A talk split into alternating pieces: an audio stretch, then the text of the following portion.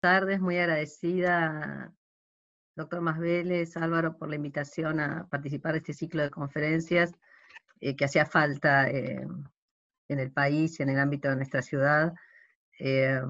así que la oportunidad que me dan, además de estar con, la profesora Larrandar, con quien di mis primeros pasos en, la investigación del derecho penal, aprendí tanto y, de todo, investigación de derecho penal y con mis compañeros de la justicia, de las reformas, em, de aquellos primeros años eh, de, la justicia oral con, el profesor Slocar y con, el profesor Sal, que recorrimos América Latina también juntos tratando de hacer una justicia penal más humana. Eh, creo que es la primera vez que estamos todos juntos, así que estoy muy agradecida por la oportunidad de los organizadores. lo voy a hacer, eh, tenemos, bueno, probablemente por esta por esto que nos une a, los cuatro, este, este, recorrido común también en, la Universidad de Buenos Aires. Eh, yo quiero solo focalizar en, no voy a, no voy a ir a, los detalles, para las especificidades de una discusión sobre la reforma, sino a una pincelada, voy a intentar concentrarme en unas cuestiones más generales que estuvieron presentes, me parece, en un sentido o en otro, en las, en las eh, disertaciones que formularon mis colegas eh, en los minutos anteriores a que yo ingresara. Ah, y entonces, eh, la, la, primera cuestión que me parece requiere de nosotros como, académicos una, una, elaboración que no hemos sido capaces a la fecha de hacer, por lo menos públicamente, como lo pretende este, mm, este espacio, es aclarar, aclararle a la sociedad de qué hablamos cuando hablamos del acusatorio. Me parece que tenemos, ahí tenemos una, tenemos una primera tarea, y me parece que en un espacio como este es importante eh, dedicarle un minuto a esta, a esta cuestión. Como que para nosotros los juristas parece medio autoevidente que hablamos cuando hablamos del acusatorio, pero aún entre nosotros, cuando empezamos a rascar un poquito, nos damos cuenta que el acusatorio puede querer decir muchas cosas diferentes. Y ya eh, de entrada en el ámbito jurídico y, eh, o sea, esto es, entre especialistas, todos nosotros sabemos que en relación con una reforma hacia el acusatorio, estamos frente a decisiones de política pública muy importantes que este país ha tenido que dar en algún momento, en el sentido de qué idea de acusatorio tenemos, y es una idea más cercana al modelo que nos enseñó nuestro gran y querido maestro Julio Mayer, que es este acusatorio de matriz continental europea, o es un acusatorio más ah, alineado con eh, la versión, con su versión anglosajona y directamente más norteamericana. Entonces, en ambos casos se habla de acusatorio, sin embargo, desde el punto de vista de todos los problemas que, que,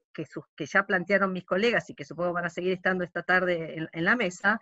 son dos formas de entender el acusatorio muy diferentes. Y nosotros todavía no comunicamos con claridad qué acusatorio uh, queremos para la Argentina, ni siquiera los especialistas. De modo que me parece que esta es una cuestión, una asignatura pendiente, pero que no siempre fue así. Entonces, en este marco de una, de una presentación eh, eh, eh, de, sobre cuestiones de Estado, ¿no? Yo es, es y, ya lo mencionó el profesor Slocar, esta idea, se me adelantó un poquito en esta idea, que, que va a ser el centro, yo me quiero concentrar esta tarde con, con, con, todos de, de, pensar un poco la cuestión de la reingeniería institucional. Es que, es que mm, Ahora, en los últimos años de la democracia argentina, nosotros como que no discutimos qué íbamos a entender por acusatorio. Sin embargo, eh, la democracia argentina entendió que la discusión de fondo sobre el modelo de justicia era algo esencial y directamente pegado a la, eh, a la recuperación democrática y a la refundación de la, nación. Y, lo que digo es que me parece que es la única forma en la que nosotros podamos realmente tener una justicia nueva, conectada con las necesidades de la sociedad, que es lo que parece que por momentos cuando discutimos reforma, la sociedad está, eh, como que nosotros estamos viendo otro canal en términos de las necesidades de la sociedad, o la sociedad nos ve a nosotros como que estamos, eh, estamos en otra frecuencia. Y insisto con esto, si uno piensa, y acá solo unas, unas pequeñas notas históricas, eh, que un poco también le agradezco al doctor Slocar, eh, me recordó la metáfora, esta idea del, sismógrafo, esta idea de que la calidad, de que toda la, literatura especializada ha, dicho que siempre que la calidad del Estado de Derecho, de la democracia en un país se mide por su justicia en particular, por su justicia penal. Ah, entonces, esto estaba tan claro en el año 83 que eh, hay, dos elementos pues, que son centrales para esta reconstrucción. Los juicios, la doctora Larrandar tuvo un rol muy importante en los procesos de verdad y justicia en esos años. Ah, los juicios que requirieron también reformas procesales porque ese, esa legalidad obsoleta, oscura, como se hace mencionó, no tenía fuerza suficiente para afrontar semejante, eh, los juicios más importantes de la historia argentina, pero también en ese mismo contexto, en la discusión de la refundación democrática, la necesidad de tener un planteo amplio, eh, integrado, general, de cómo tenía que ser la nueva justicia penal. Y yo les voy a mostrar solo algo que alguno recordará, ¿sí? mayo del año 88, participaron, yo creo, Marcos se tiene que, inclusive todo, Alejandro, eh, yo, em, fue una, no voy a dar mucho, bueno, ya con no quiero hablar más de cuestiones personales porque con la edad, y yo no quiero, no quiero entrar en ese territorio, pero probablemente ese, ese seminario para mí fue como la, el momento en el que yo claramente entendí a qué me tenía que dedicar. Estaban los más grandes juristas del mundo, sociólogos también, antropólogos, economistas. El proyecto, que se conoció entonces como Proyecto Mayer, integrado por personas de diferente orientación, eh, no solo formación, sino orientación política, entendió que la discusión del acusatorio requería revisar todo para que lo nuevo realmente conectara con con la sociedad, no fuera solo, como se dijo antes, una reforma de leyes así y nada más. La, evolución y la propia discusión política llevó a que finalmente se aprobara otra norma, pero en términos culturales, se había dado una, para mí, se dio un avance extraordinario. La oralidad ya no se discutía más, la separación de roles ya no, el, el contradictorio en este sentido, no el acusatorio como principio, no se discutía más, y otra cantidad de garantías asociadas al debido proceso legal. Ah, esto se logró de esta manera eh, entendiendo la dimensión amplísima que tiene que tener la reforma, ah, y que con los años, por muchas otras razones que ahora no puedo desarrollar, me parece que se perdió. Y que parte de las dificultades que tenemos en el presente tiene que ver con haber perdido aquella inspiración inicial, que los incluyó a todos y que permitió tener una reforma que fue muy exitosa al final desde el punto de vista de la transformación de la justicia penal uh, que teníamos antes de la democracia y después de los años eh, que ya tuvimos sobre finales del, milenio pasado y ya en, este, en, este, en estos años. Entonces, más allá de todos los defectos que tiene la justicia eh, nacional federal, esos años significaron una, una, victoria enorme desde el punto de vista jurídico-cultural. Las reformas posteriores no se plantearon con esa claridad. Lo vemos, por ejemplo, en el hecho de que no se dio una conversación amplia, no se reconocen, no por la idea del especialista en un sentido negativo, sino la idea de la experticia acumulada de tanta gente en este país que eh, puede asumir con alegría y con, y, con, y con convicción la defensa de una propuesta de reforma integral. Esto no sucedió. Entonces, se aprobó por un lado una norma procesal, Tiempo después se aprobaron unas normas orgánicas, pero se hizo de una manera, la norma procesal después se volvió a cambiar, no quiero entrar en los detalles, pero claramente ese otro momento que se, intentó de transformación necesaria no abrevó de la experiencia acumulada que había sido la primer gran reforma en sus dos momentos. Entonces, en este, en este sentido, ¿y qué fue lo que pasó? Todos los parches que se fueron haciendo a través de reformas parciales o aún de la jurisprudencia, ah, acercaron la respuesta penal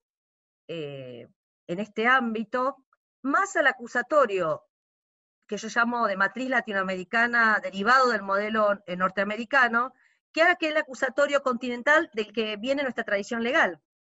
y que fue el que inspiró originalmente la reforma de inicios de la democracia y la aprobada en los años 90. Entonces, ahí me parece que tenemos una conversación que trasciende a los juristas, que tiene que ver con, otra vez, con qué clase de justicia penal eh, y qué clase de acusatorio queremos. ¿sí?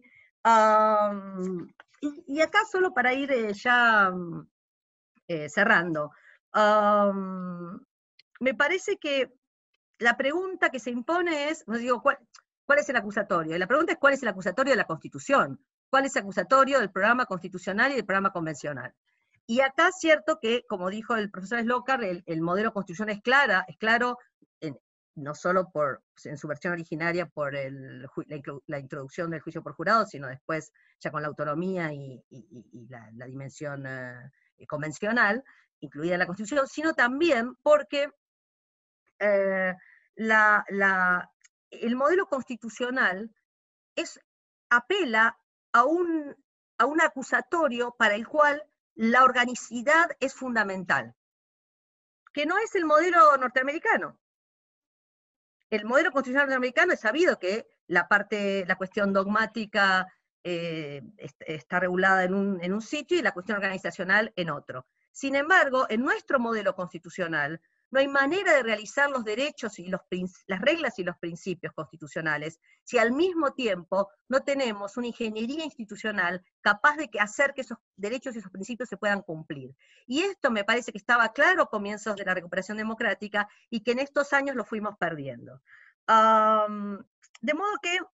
no se puede pensar para mí el cumplimiento del programa constitucional y convencional en términos de realización del acusatorio en esta línea sin pensar la dimensión de la ingeniería institucional en serio, que es lo que no sucedió. Ah, y esto incluye, como ya se dijo, y disculpen las repeticiones, la consideración de la, primero las dimensiones de lo, de lo que vamos a regular, eh, pero además una organicidad que los incluya a todos, desde la institución judicial, hasta los ministerios públicos, hasta las fuerzas de seguridad. Ah, no se puede discutir una cuestión sin la otra, tiene que estar todo eh, em, trabajado simultáneamente y de forma eh, coherente para asegurar eh, los, fines del proceso penal, si no, mm, esto nunca va a suceder. Así que mm, yo mm, creo que hay mucho que aprender de la experiencia latinoamericana y de las, de, las experiencias provinciales. Creo más de las provinciales que de la latinoamericana. Las reformas latinoamericanas no están muy claro eh, que hayan servido para reducir los niveles de violencia tremenda que caracterizan los sistemas penales eh, de la región. Entonces, a mí me parece que esta es una, lección importante para, hacer, para hacer una reforma y para tener un diálogo amplio. Entonces, en definitiva, yo, acá hay un tema eh, eh, para distinguir entre em, el modelo acusatorio, en el sentido del conjunto de las reglas y los principios que impone la Constitución, y su bajada a la realidad, que son estos sistemas acusatorios, esta práctica del acusatorio, que en muchos casos, en su práctica, tiene poco que ver con esas reglas y esos principios que caracterizan al modelo. Eh, a ver, como digo siempre, pasar como se intentó eh, a un acusatorio para, no para poder lograr superar, y la profesora Larrandar lo mencionó antes, eh, eh, superar la, tragedia del preso sin condena, que era una característica, ya lo, denunciaban el INANUD en, en, los años 80 en América Latina, para pasar a tener condenados sin juicio. ¿Cuál es? Es una victoria pírrica de un sistema de justicia mejor. No, no, no suena como un sistema mejor. Entonces, ¿qué modelo acusatorio es el que queremos para la sociedad? ¿Es uno, que resuelve el noventa y pico por ciento de sus casos sin, juicio, con un trámite cuasi administrativo, si se acerca, si nos acercamos al modelo anglosajón norteamericano, o es uno que utiliza de verdad medidas alternativas a la justicia penal en términos de reducción de la violencia y de reconstrucción de los mecanismos informales de control social eh, en un marco de respeto del debido proceso legal. ¿De qué acusatorio estamos hablando? Es un acusatorio que es eficaz para, para poder eh, combatir, perseguir y eventualmente responsabilizar a los perpetradores de, graves violaciones de derechos humanos o de, delitos eh, muy graves que involucran crímenes complejos, redes enormes de crimen organizado. ¿Qué tipo de acusatorio? Un acusatorio que va a seguir haciendo lo mismo que hacía el inquisitivo, solo focalizando en las pequeñas infracciones. Ah, Entonces me parece que esa es la conversación que tenemos que tener, porque, porque vuelvo otra vez, yo creo que, que es esto, pasaron 30 años, necesitamos una nueva justicia penal. Eh, pero una nueva justicia penal que no se reduce a repetir eh, eslóganes, que no se reduce a, mm, a, cambiar leyes por cambiarlas, que, no, que, no, que requiere la participación de todos, de los especialistas de la sociedad, y que la sociedad entienda qué es lo que hacen los especialistas, porque si no vamos a caer en lo, una vez, eh, vamos a volver a perder una oportunidad como se perdió hace unos años, y vamos a caer en lo que... Mm, Ferrioli llama la, falacia normativista.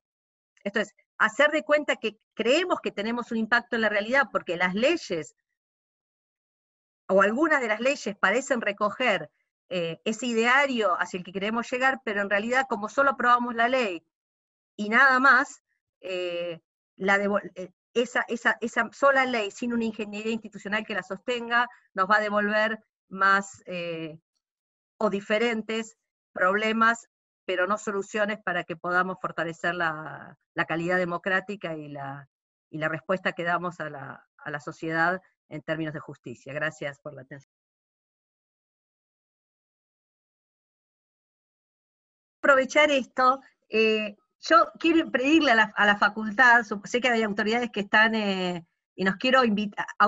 invitar, no sé, hacer, hacemos una comisión en este momento, lo que sea necesario. Yo creo que necesitamos un segundo simposio internacional, que me parece que el país lo necesita, la justicia, la discusión de la justicia federal y nacional, y que sería fantástico que lo hiciéramos en homenaje al, gran maestro y al gran jurista que fue Julio Mayer. Me encantaría eh, que la facultad pudiera asumir después con otras universidades, pero creo que, sería extraordinario, eh, que es una figura que también nos, nuclea, eh, entonces creo que podríamos el año que viene en algún momento pensar un evento a la altura de semejante figura y de las necesidades del país. Eso quería decir.